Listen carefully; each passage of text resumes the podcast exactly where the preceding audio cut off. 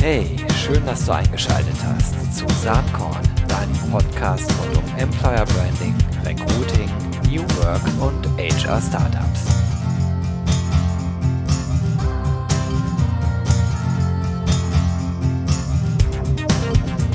So, liebe Freunde von Employer Branding, Personalmarketing und Recruiting, da sind wir mal wieder hier mit dem Saatkorn Podcast und heute freue ich mich total, einen Ex-Kollegen am Start zu haben, der inzwischen in mehrfacherlei Hinsicht Karriere macht. Äh, in der, in der Wissenschaft, in der Lehre.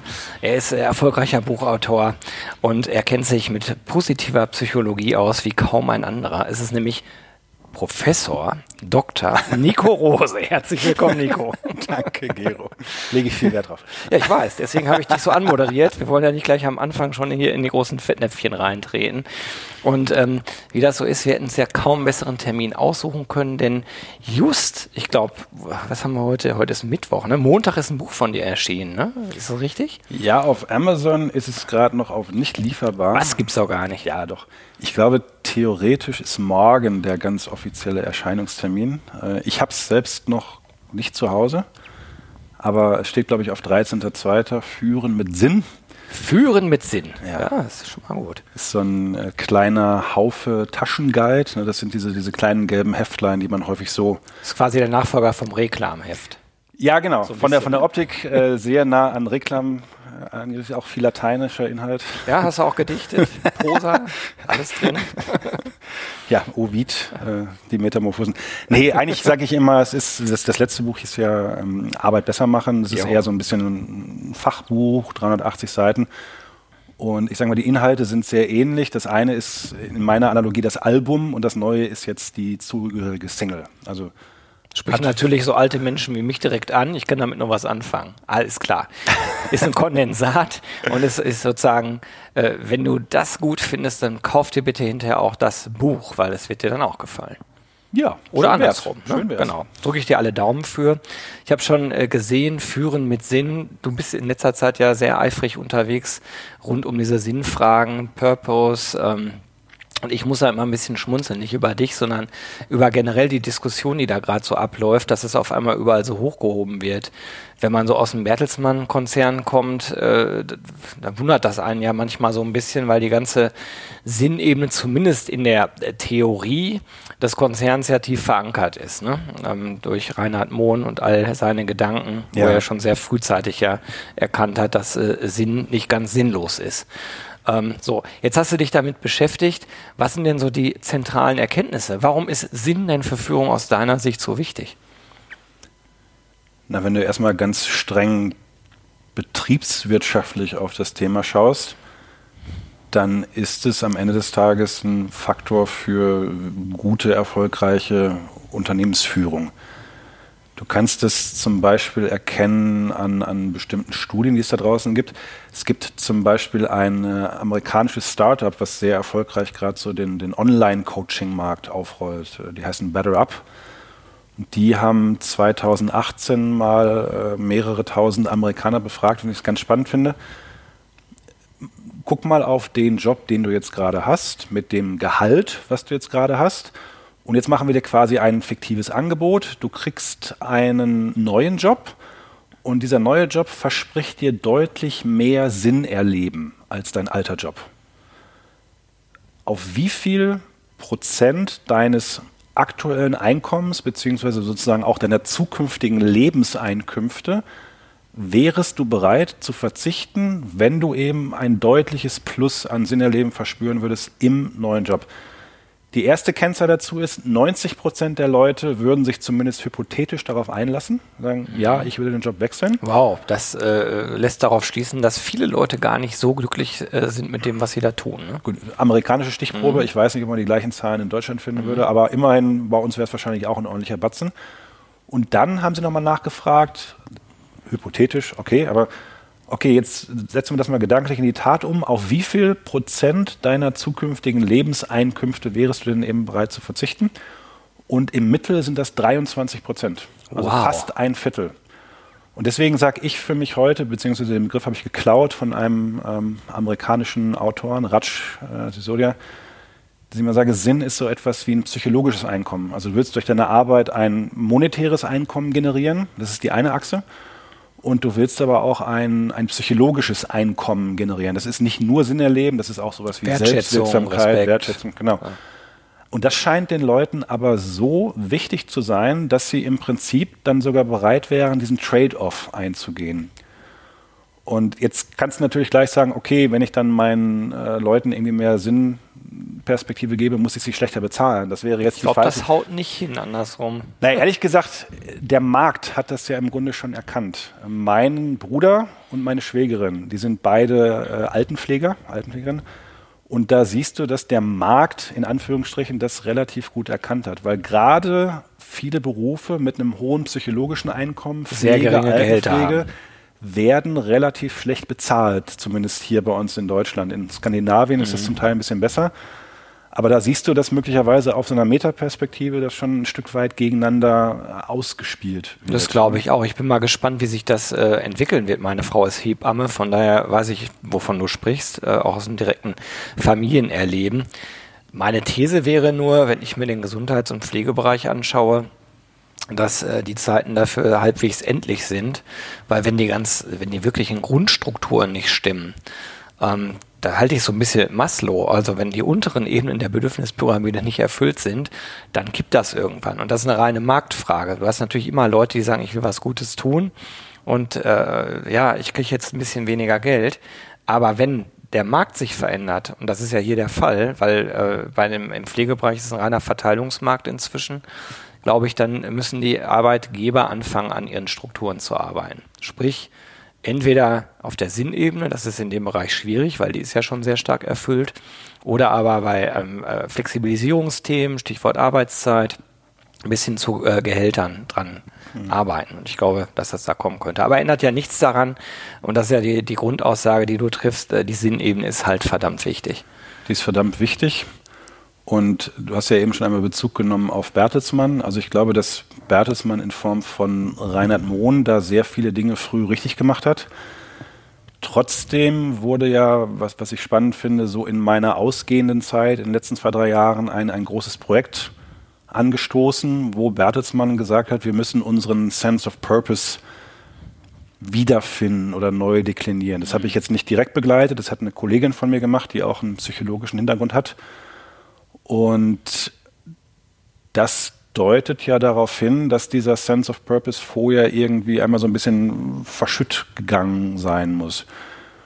Und das führt mich so zu der, zu dem Punkt, den ich auch immer mehr erkenne, je länger ich mich damit beschäftige. Das hat erstmal ganz viel mit Mustererkennung zu tun. Mit, also äh, Sinn kommt ja von, von Sinnwahrnehmung und äh, in dem Augenblick, wo wir irgendwie ein, ein Wirrwarr von Daten vor uns haben, macht es keinen Sinn. Und auf einmal entweder auf, auf einer optischen Ebene oder manchmal sind es Töne oder, oder eben auch diese äh, metaphorische Ebene, kommt irgendein Muster hoch und dann sagen wir auf einmal, das macht Sinn. Also was, was vorher keinen Sinn gemacht hat, macht jetzt Sinn, weil ich ein Muster erkannt habe. Oder du, du baust mehr Abstand rein. Ne? Genau. Du stehst zu nah vor dem Bild, ja. erkennst das Muster nicht, musst halt zwei Meter zurück. Ach, guck mal, das ja. ist es. Ne? Und ich glaube, dass das das ist, was auch bei Bertelsmann passiert ist. Wir kommen ja aus einer Zeit, wo früher klar war, Bertelsmann war ein Medienunternehmen, eine Media Worldwide. Das waren so meine Anfänge noch.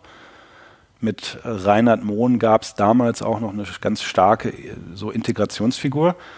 Äh, ich habe ihn selbst nicht mehr kennengelernt, ist glaube ich so ungefähr ein Jahr gestorben, bevor ich 2010 reingekommen bin. Und dann gab es natürlich ganz viel Umbau. Ne? Zum Teil wurden Mediengeschäfte verkauft, andere neu aufgebaut. Jetzt macht Bertelsmann in Form von Avato auch ne, Logistikdienstleistungen und Finanzdienstleistungen und IT und noch ein bisschen Education auch noch. Und ich glaube, diese, diese Frage des Sinns, die Leute in den, wie das bei uns heißt, Divisionen für die hat sich das, glaube ich, gar nicht so gestellt. Weil wenn du bei RTL arbeitest, dann machst du das für deine Zuschauer. Wenn du bei Gruner und Jahr Magazine machst, dann machst du das für deine Leser. Aber ich, der ich ja auf der Corporate-Ebene war, äh, da ist dann irgendwann auf einmal so ein bisschen so ein, so ein Gemischtwarenladen. Also wir sind ein Medienunternehmen, aber wir machen auch noch das und das und das und das. Und dann kommst du, glaube ich, an den Punkt, wo viele Leute sagen, jetzt erkenne ich das Muster gerade nicht mehr. Und von daher fand ich es erstmal klug, dass man sich auf die Reise gemacht hat, um zu sagen, wir, wir möchten irgendwie ein neues, stabiles Muster finden und das dann auch kommunikativ ausrollen. Mhm. Wie, wie, wie, das dann im Einzelnen gelungen ist, das steht nochmal auf einer, auf einer anderen Ebene. Aber ich glaube tatsächlich mittlerweile auch, dass es ein Fehler ist, gerade für sehr große, diverse Unternehmen, einen einzigen Purpose finden zu wollen, der für alle andockfähig ist. Weil wenn, du wenn bist du halt schnell beliebig. Ja, ne, wenn, wenn du, wenn du so viele Dinge auf einmal machst und, und trotzdem alle Unternehmensbereiche mit deinem Purpose abholen willst, dann musst du auf eine so starke Metaebene gehen, dass der irgendwann relativ äh, beliebig ist. Austauschbarkeit. Ja. Aber lass uns mal ein bisschen äh, das Führen-Thema noch beleuchten. Also ich glaube ja auch, äh, weißt du auch, dass äh, Sinn super wichtig ist für Organisationen, gerade auch in den Themenfeldern, die wir ja beide gut kennen, Employer Branding, Personalmarketing und Recruiting. Aber wenn wir aufs Thema Führung kommen und auch so ein bisschen im Hinterkopf haben, wie die Arbeitswelt sich verändert, äh, ähm, getrieben durch die Digitalisierung, getrieben durch die demografische Entwicklung, dann ist ja die Führungsrolle äh, wahrscheinlich heutzutage eine ganz andere als vor, sagen wir mal, 15, 20 Jahren, wo wir ganz andere Arbeitsmarktverhältnisse noch hatten und die Digitalisierung noch gar nicht in ihren Anfängen steckte. Also was ist das Besondere jetzt? Was muss man als Führungskraft deiner Meinung nach drauf haben, damit man überhaupt Leute mitnehmen kann und begeistern kann für irgendwas? Das ist ein großes Thema. Ja. Ja. Also ich glaube für mich, dass gute Führung heute ganz viel erstmal mit Orientierung geben zu tun hat. Und zwar vielleicht weniger Orientierung geben, so wie früher im Sinne von Steuerung. Also ich sage dir jetzt, was du zu tun hast, hier sind deine Aufgaben und ich, ich koordiniere dich, sondern tatsächlich, und das ist der unmittelbare Link zum Thema Sinn, ich helfe dir, Mitarbeiter oder Team oder wem auch immer, dich in diesem riesengroßen Wust an, an Strömungen, Schwingungen äh, zu orientieren. Ja, also du kannst einem anderen Menschen keinen Sinn direkt vermitteln. Diese Mustererkennung, die muss der Mensch immer selbst leisten. Aber du als Führungskraft kannst natürlich sagen, in diesem Wust an Informationen, guck, guck doch mal bitte dahin und guck doch mal bitte dahin und das ist im Augenblick gerade nicht so wichtig. Und wenn du dann den Punkt mit dem und dem verbindest, da bitte ich dich mal, dich mit deiner Energie drauf zu fokussieren. Das ist eine, äh, eine andere Form von Orientierung. Die wird, glaube ich, wichtiger, je komplexer die Welt wird. Ne? Also Aufmerksamkeit fokussieren, den Leuten auch sagen, was ist vielleicht auch gerade nicht so wichtig. Und dann sie aber natürlich mit den Informationen selbst gestalten lassen. Das, das ist, glaube ich, so die, die, die entscheidende Wendung dann. Also erstmal, ich glaube schon ich glaube, Menschen wollen auch Orientierung. Ich bin, ich bin zwar irgendwie New Work-Fan, ich glaube aber, dass äh, trotzdem Menschen gerne geführt werden, wenn die Führung gut gemacht ist.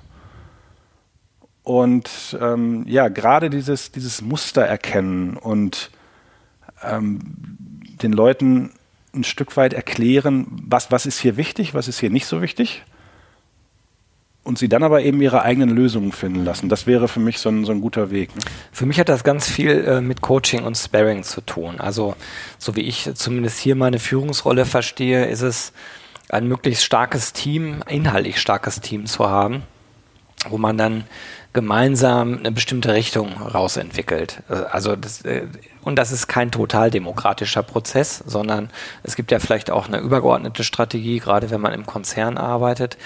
Aber sozusagen der Weg dahin, wie kommen wir als Team dahin, dass wir wissen, wir wollen rechts rumgehen und das sind die sozusagen Milestones auf diesem Weg. Äh, da verstehe ich zumindest meine Rolle hier als Führungskraft so, lass uns gemeinsam darüber diskutieren. Äh, ja, ich kann sagen, das ist die Richtung, das ist jetzt vielleicht nicht ganz so wichtig, aber eigentlich der Prozess dahin, ich glaube, das ist das Zentrale. Also der Weg ist das Ziel ähm, aus meiner Sicht und nicht, äh, das Ziel ist ganz klar so definiert und da gehen wir jetzt äh, hin, sondern eher die Frage, wie wollen wir da hingehen, wenn wir uns erstmal darauf verständigt haben, dass das das Ziel ist. Und du hast ja auch ähm, diese, äh, wie ich finde, sehr schöne Zusammenstellung gemacht, das, äh, wie hast du das genannt, das Manifest des Führens? ja. Ja, ne? Ja, ich habe im Grunde versucht, die wichtigsten Erkenntnisse aus den letzten beiden Büchern möglichst knackig zusammenzufassen. Ich bin selbst überhaupt kein Designer, aber ich habe einen guten Freund, der das sehr gut kann. Ich finde es gelungen. Ich habe auf jeden Fall mir das Ganze durchgelesen. Und Ja. zwar von A bis Z. Ja. Bin da hängen geblieben.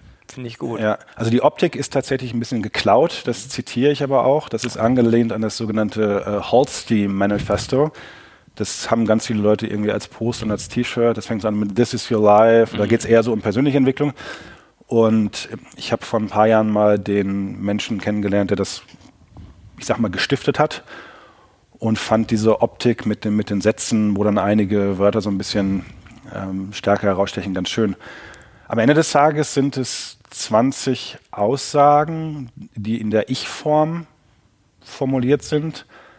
Ich glaube, wenn Führungskräfte jeden Tag mit dieser Haltung in ihre Führungsrolle reingehen, dass es dann ihnen ganz gut tut, dass es dem Team gut tut und dass es auch der Organisation als Ganzer gut tun würde. Äh, wohlweislich, dass das ein, ich will noch nicht mal sagen, das ist noch nicht mal ein Motivationsdokument, das ist ein Aspirationsdokument. Also das ist eine, eine Idealvorstellung, die keiner Erfüllen kann. jeden Tag durchhalten kann. Ich habe das vor zwei Tagen vorgestellt, das kann man sich bei mir dann auch runterladen als PDF zum Ich Ausdrucken. verlinke das in den Show Notes. Ja, witzigerweise haben sich jetzt in den ersten Tagen schon ganz, ganz unterschiedliche Leute gemeldet und haben gesagt, das hängt jetzt bei mir in der Wand. Ein äh, Offizier von der Bundeswehr, wo ich wie, okay, das ist jetzt vielleicht noch ein Match, aber der findet das eben gut. Und wenn er eben für sich sagt, ich möchte das in die Richtung für mich definieren, ist das gut. Leute aus der Pflege haben sich gemeldet, Selbstständige haben sich gemeldet. Also irgendwie scheine ich damit jetzt gerade ein, ein bisschen einen Nerv getroffen zu haben. Ich glaube aber auch, und das habe ich dann so ein bisschen mitformuliert, nicht in dem Manifest selber, sondern in der Kommunikation drumherum, so ein Stück weit auch als Gegenbewegung, weil natürlich im Augenblick durch New Work und Holacracy und so weiter alle sagen, Führung brauchen wir gar nicht mehr. Das ist für mich eine sehr radikale Auslegung von New Work. Ne? Also, Ich übertreibe jetzt ein bisschen, ne? aber ich sag mal, äh, wenn du jetzt in den letzten Jahren irgendwo auf Konferenzen rumgelaufen bist und gesagt, hey, Führung ist was total Tolles und wir brauchen mehr davon, dann hätten dir wahrscheinlich jetzt mal viele Leute einen Vogel gezeigt. Und ich bin nicht zwingend der Meinung, nochmal, ich glaube, dass Menschen Führung an sich erstmal suchen, wenn sie gut gemacht ist. Und auf der anderen Seite, ich will jetzt nicht auf irgendwie New York rumhacken, ich bin immer noch ganz gespannt, weil was ich mittlerweile mitbekommen habe, ist so, wenn man so eine Holocracy, Soziokratie, relativ radikale Formen von Selbstorganisation, wenn man sich das anschaut, dann ist die Erkenntnis ja im Augenblick, das funktioniert durchaus gut, aber nur, wenn sich alle relativ krass an sehr enge Regeln und Strukturen halten. Und da bin ich jetzt als Psychologe so geneigt, Vorsicht, Leute, ist es für einen Menschen wirklich so viel attraktiver, sich an ganz krasse Regeln zu halten, als sich im weitesten Sinne einem anderen Menschen ein bisschen unterzuordnen? Und die Frage ist im Augenblick noch völlig offen. Und da würde ich jetzt sagen, äh, so auch so aus einer Evolutionsperspektive, mögen wir, glaube ich, andere Leute lieber als Regeln. Also von daher, ich, ich beobachte das mal offen. Ich finde das einen ganz spannenden Ansatz. Also klar, ich habe subjektiv eine Meinung dazu, die geht in deine Richtung. Ähm, ich habe allerdings auch das Gefühl, dass äh, diese Extreme, die da auch in der New Work-Bewegung mitdiskutiert werden, notwendig sind, um überhaupt in so eine Richtung Dinge entwickeln zu können. Also äh, ein extremes Bild äh, erreichst du vielleicht niemals in der, in der Endausprägung, genauso wie dein Führen-Manifest auch nie in der Realität komplett erreicht werden wird. Trotzdem ist es gut, sowas zu haben um überhaupt mal eine Bewegung hinzubekommen. Denn wir haben viel zu lange, meiner Meinung nach, gerade in den Konzernstrukturen, ähm, also wirklich einen sehr verkrusteten äh, äh, ähm, Hierarchiedenken festgesteckt. Eigentlich ein Hierarchiedenken, was was ja noch aus der preußischen Armee äh, äh, kommt. Äh, Rekrutierung, allein das, das Wording ist ja schon interessant. Äh, da tut es schon ganz gut, wenn man da ein bisschen offener drüber denkt. Du hast eben so ein bisschen schon Konferenzen angesprochen. Eine findet im Mai statt, wo du reden wirst. Freue ich mich sehr drauf. Es ist das Recruiting Community Festival.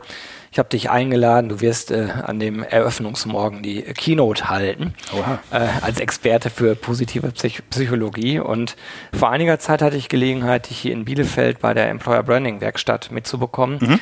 Das hat mir sehr, sehr gut gefallen. Und ähm, was auch sehr schön war, ein, zwei äußerst kritische Geister aus meinem Team haben das dann auch gesehen und meinten hinterher, hey, der Nico, der war echt gut. So, ähm, hast du dir schon ein bisschen überlegt, was, äh, in welche Richtung das gehen wird Anfang Mai?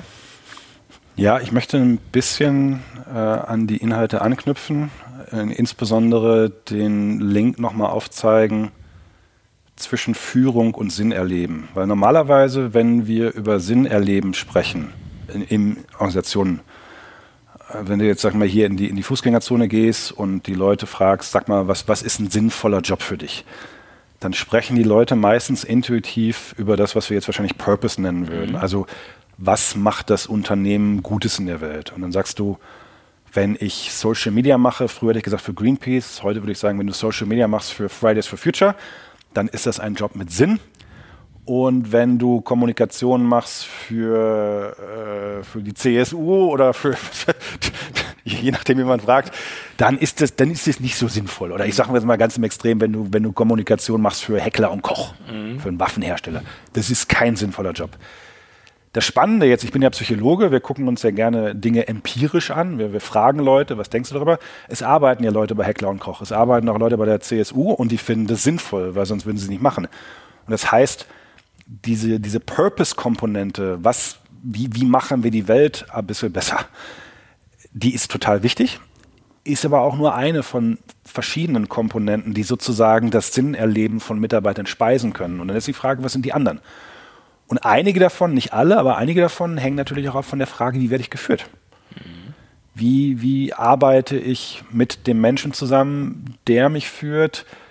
Wie arbeitet der Mensch, der die Gruppe führt, mit, mit den Menschen zusammen? Wie wird da das Miteinander gestaltet? Es hat aber auch ein bisschen was zu tun mit Fragen, die so äh, angelegt sind an äh, Richard David Brecht. Der war, glaube ich, auch schon mal bei euch früher. Mhm. Ne? Also, wer bin ich und wenn ja, wie viele? Wer bin ich und wenn ja, wie viele auf der Arbeit? Äh, du weißt zum Beispiel, wir beide haben eine gewisse Affinität für, für Metal-Musik. Yes. Das ist nicht ganz so äh, häufig in, in der, in der Management-Ebene. Aber in, zum Beispiel die Frage, darf ich Metalhead sein während der Arbeit und inwieweit darf ich das zeigen? Also, es geht nicht um Metal, ne? wenn, du, wenn du Katzenfreund bist, Klar, also, es geht halt um Ausdruck ja, dessen, was dir als Mensch wichtig ja, ist. Wie, wie viel von meiner inneren ja. Pluralität wird während der Arbeit nachgefragt? Also wie viel darf ich zeigen? Mhm. Wie viel wird geduldet? Mhm. Wie viel darf ich vielleicht sogar aktiv einbringen? Das finde ich total interessant. Hast, du, hast du eigentlich das Gefühl, dass sich das in den letzten Jahren verändert hat? Also ich muss ganz ehrlich sagen, ich habe das Gefühl, aber das mag natürlich auch äh, komplett Selbstbetrug sein, dass wir insgesamt viel offener für solche Dinge geworden sind. Also für sozusagen die Persönlichkeit, die ganzheitliche Persönlichkeit, die hinter dem Menschen, der jetzt vielleicht gerade eine Führungsrolle ausübt, weil bei der Arbeit, ähm, die dahinter steckt. Ich habe das Gefühl, dass es viel mehr geduldet wird, teilweise sogar gewünscht ist, dass du solche Ecken deiner Persönlichkeit einfach auch bei der Arbeit ruhig zeigst. Oder ist das ein Trugschluss, deiner Meinung nach? Ich würde erstmal sagen, es geht vielerorts definitiv in die Richtung. Ähm, nicht überall gleich schnell. Man sagt ja auch immer, die Zukunft ist jetzt schon da, sie ist nur nicht gleich verteilt. Mhm. So ähnlich ist natürlich auch mit dem Kulturwandel. Aber ich glaube schon, dass sich viele Unternehmen natürlich in letzter Zeit auf diesen Weg machen, was dann eben auch heißt, wir versuchen das Thema Dresscode ein bisschen zurückzuschrauben, wir versuchen vielleicht insgesamt einfach mehr Freiräume zu geben. Auf der anderen Seite habe ich jetzt persönlich die Erfahrung gemacht, dass es natürlich auch ein Stück weit davon abhängt, wie stark eine Person das, das einfordert und natürlich, wie stark, solange die Hierarchie besteht, die, die Leitungsebene vielleicht auch ein bisschen die Hand drüber hält. Also ich habe jetzt acht Jahre bei Bertelsmann gearbeitet. Davon das letzte Jahr mit einem Türschild, äh, äh, was stand da nochmal drauf? God of Metal. God of ja. Metal, genau. So jetzt braucht man, glaube ich, niemandem auf die Füße treten, wenn man sagt, Bertelsmann ist extrem bunt. Mhm. Ihr seid hier eine Agentur, ja, ihr seid bunt, äh, Startups in Silicon Valley. Aber die Hauptverwaltung in Gütersloh ist halt schon noch ein klein wenig ähm, konservativ. Und trotzdem habe ich da über die letzten Jahre ganz viele Gestaltungsmöglichkeiten gehabt. Und ich habe dann sozusagen auch meine, meine berufliche Persona ein Stück weit gestalten dürfen. Immer unter anderem auch deswegen, weil der Chef einfach gesagt hat, pass auf, solange du deine Leistung bringst und solange wir uns hier über bestimmte grundsätzliche Dinge einig sind, kannst du erstmal machen, was du willst. Und ich habe das für mich so ein Stück weit eben vorangetrieben. Dann kratzt man natürlich auch mal hier und da. Wo sind jetzt hier die Grenzen? Wo kriege ich einen auf die Finger? Aber insgesamt war das, glaube ich, die richtige Zeit dafür. Und weil es mir persönlich eben auch wichtig war, habe ich dann am Ende eben dieses, also es ist ja so wahrscheinlich, das ist an meinem 40. Geburtstag aufgehängt worden. Die Vermutung ist, dass das wahrscheinlich nach einer Woche wieder ab sollte. Aber es blieb hängen. Und das Interessante ist, wenn man den Flur kennt, das war der Flur, wo auch der äh, am Ende des Flurs der Personalvorstand. Also jeder, der zum Personalvorstand musste, musste, musste auch am God of Metal vorbei. Und das ist jetzt eine, eine, am Ende, das ist eine kleine Petitesse. Aber ich habe mir jeden Morgen einen Ast gefreut. jeden Morgen, wo ich in dieses Büro reingekommen bin, habe ich mir einen Ast gefreut, dass das hier okay ist und dass das sozusagen ähm, geduldet wird. Jetzt kann man Metal doof finden oder so, aber für mich ist das ein wichtiger Teil von meiner Person. Also ich definiere mich als Metalhead, auch wenn ich nicht immer zwingend so aussehe. Und da ist ja natürlich auch, da ist Energie drin gespeichert, da ist Kreativität drin gespeichert, da sind Beziehungen drin gespeichert in dieser Identität. Und jedes Unternehmen muss sich einfach überlegen, möchte ich diese Energie mit einbinden, möchte ich vielleicht sogar davon partizipieren oder bitte ich meine Mitarbeiter, lass das mal zu Hause oder gibt es an der Pforte ab? Ich glaube ja, und das ist auch das Mission Statement hier von der Agentur, jeder Mensch verdient den bestmöglich passenden Job und Arbeitgeber. Und das sagt eigentlich ganz viel darüber aus. Also wenn du so eine e-, Energie haben willst, dann passt es halt nicht, wenn du dann nicht tolerant bist und nicht auch solche äh, Schattierungen halt vielleicht sogar nach vorne holst. Umgekehrt gibt es sicherlich auch Menschen, die sagen, oh, ich, ich will so gar nicht bei der Arbeit sein. Ich will bei der Arbeit halt einfach nur arbeiten und ähm, auch kein persönliches Netzwerk oder sowas aufbauen. Aber fein. dann, dann muss man sich halt auch einen anderen Arbeitgeber mhm. suchen. Ne? Ich glaube, das ist das, was ich auch versucht habe mit meinem Team dann damals. Ich war ja eine relativ junge Führungskraft und habe das ja auch, kannst ja nicht lernen. Also irgendwann muss halt anfangen. Ich glaube, das Wichtigste ist, dass du lernst, dich, dich als Führungskraft zu erklären. Also wer, wer bin ich? Und also dich erklären und immer mehr verstehen, wer ist der andere. Und dann muss man sich darüber unterhalten. Und das sind zum Beispiel so Dinge, ich bin eher so, wie sagt man so, Work-Life-Blending. Also mich haben Wochenenden und Feiertage alles, ne? haben mich noch nie interessiert. Das heißt jetzt, äh, mein, mein Chef weiß das, ich habe natürlich manchmal irgendwie unter der Woche bei Bertelsmann gesessen und habe irgendwo anders was geblockt. Und dafür habe ich dann eben am Wochenende Bertelsmann-Dinge gemacht. Und manchmal habe ich dann natürlich auch irgendwie sonntagsabends um 23 Uhr eine Mail an meine Mitarbeiter geschickt, weil ich gerade was im Kopf hatte. Ohne die Erwartung zu haben, dass die sonntagsabends um 23 Uhr auch gelesen wird. Dann. Korrekt, aber diese Erwartungshaltung musst du einmal explizit machen, ja. weil die Mitarbeiter ja, ja, wissen klar. es nicht und die wollen dir im Zweifel gefallen. Und es gibt einige Mitarbeiter, die sagen, hey, das ist okay, ich finde das auch cool und ich antworte dem. Und andere äh, sind, ist, ist es vielleicht total unangenehm. Und dann musst du ihm einmal klären, dass du sagst, liebe Leute, ich bin so gestrickt. Und wenn ihr das ganz anders haben wollt und wenn ihr mir erst am nächsten Morgen um neun oder wann antwortet, ist völlig okay. Aber wenn man diese unausgesprochenen Erwartungshaltungen nicht mindestens einmal offen anspricht, dann fangen die Mitarbeiter an zu raten. Und das ja, geht meistens nicht gut. Das ist auch Orientierung. Du gibst Orientierung in dem Unternehmenssystem, du gibst Orientierung über dich selbst, du gibst Orientierung über die, über die wechselseitigen Beziehungen. Und das, das ist für mich die eigentliche Führungsaufgabe, dass man das, dass man das irgendwie explizit macht, dass man darüber spricht. Das ist eigentlich Führung, nicht. Mhm. Meine Leute, die hatten alle zwei oder drei Studienabschlüsse, denen muss ich ihnen erklären, wie ihr Job geht. Die waren fachlich in der Regel viel, viel tiefer drin als ich. Aber äh, Beziehungen klären, Räume gestalten, gucken, dass jeder bestmöglich in seiner Kraft ist, so ähnlich wie du das gerade mit deinem Statement gesagt hast. Mhm. Leute haben Stärken, Leute haben Schwächen. Kannst du dich langsam aber sicher auf deine Stärken zu bewegen? Haben wir miteinander einen Modus gefunden, wo sich alle Leute erstmal wohlfühlen? Mhm. Wenn, wenn, du dich nicht wohlfühlst, dann, also, und das ist für mich die, die eigentliche Führungsaufgabe und nicht mehr dieses, ne, ich schon, schon, gar nicht, ich weiß alles besser, das ist ja Quatsch. Ja, das, das, war noch nie äh, der Fall. das war noch nie der Fall, aber in dieser Zeit geht es schon mal gar nicht mehr. Ja, ne? Das ist Orientierung. Ja. Sag mal, ähm, was ich nochmal interessant finde, ähm, Minischlenker, ich glaube, da kann man jetzt äh, drei Stunden drüber reden, aber ich muss es trotzdem mal fragen. Wieso heißt das eigentlich positive Psychologie? Also wo ist denn die Abgrenzung zur negativen Psychologie? Negative Psychologie gibt es gar nicht. Ich sage auch gleich, äh, das geht zurück auf einen äh, sehr arrivierten Psychologieprofessor namens Martin Seligman. Mhm. Der würde sich heute wahrscheinlich auch einen anderen Namen aussuchen, wenn er die Zeit nochmal 20 Jahre zurückdrehen könnte, weil er einfach zu viele Fragen aufwirft. Aber ganz, ganz kurz gesagt, wenn du um das Jahr 2000 herum, also vor 20 Jahren, wenn du sämtliche psychologische Fachliteratur auf der ganzen Welt eingesammelt hättest und du hättest zwei Stapel gebildet, ganz, ganz grob. Der eine Stapel hätte sich beschäftigt im weitesten Sinne mit negativen Phänomenen des menschlichen Erlebens und wie man sie los wird. Also was ist eine Depression? Wie, wie entsteht sie? Wie kriege ich sie weg? Mhm. Dann hätte dieser Stapel mindestens 85 Prozent der Literatur ausgemacht. Dann hätte es noch einen kleinen Nebenstapel gegeben, so Methodenliteratur und so vielleicht auch so, wie baut man Assessment Center, Personalauswahl, Intelligenztests. Und dann hätte es noch einen mini kleinen Stapel gegeben und der hätte sich mit den positiven Phänomenen des menschlichen Lebens also beschäftigt. Stärken, Stärken. Ja. Die frühesten Menschen, die sich damit beschäftigt haben, wären zum Beispiel so Leute wie Abraham Maslow. Mhm. Bedürfnispyramide. Mhm. Hatten wir ähm, eben schon. Genau. genau. Ähm, vielleicht auch Viktor Frankl. Viktor Frankl, äh, der im, im, im, KZ einige Zeit gelebt hat und darüber sehr eindrucksvolle Bücher geschrieben hat, der gilt heute so als Begründer der empirischen Sinnforschung. Also was macht ein sinnvolles Leben aus? Das sind so die, die frühen Paten. Aber diese ganzen Fragen nach dem, nach dem guten Leben, mhm.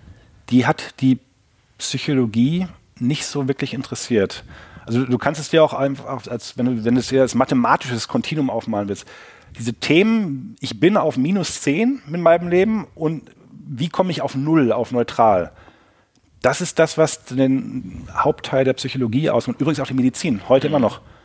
Ja, also Pathogenese. Wenn du zum Arzt gehst, fragt der Arzt dich, was fehlt ihnen?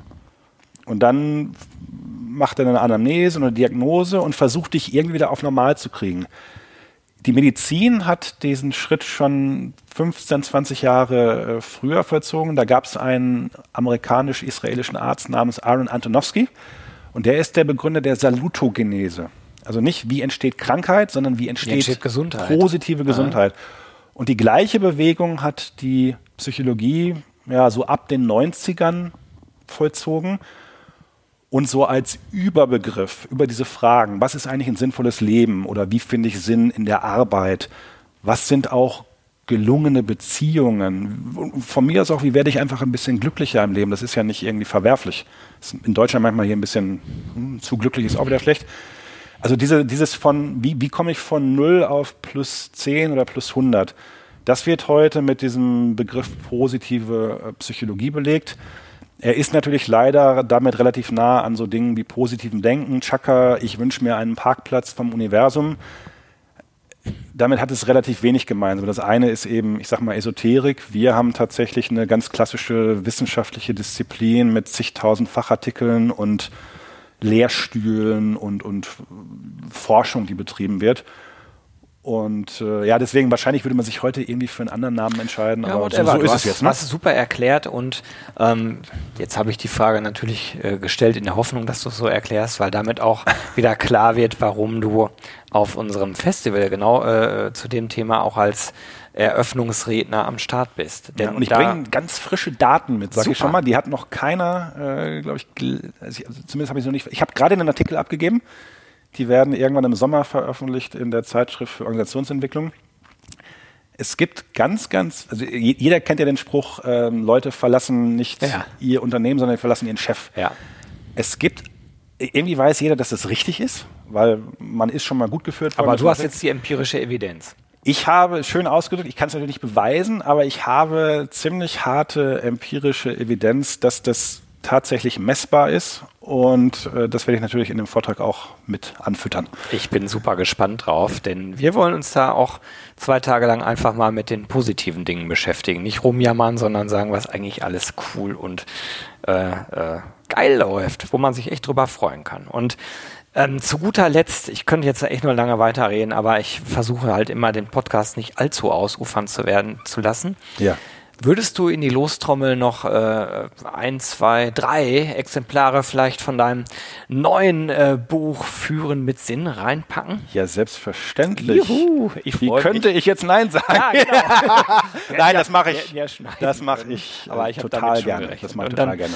Dann machen wir das so. Und wer sich dafür interessiert, ich glaube, dass es echt äh, lohnenswerte Lektüre ist, der schickt mir einfach eine E-Mail an gewinne@saatkorn.com mit dem schönen Betreff Sinn.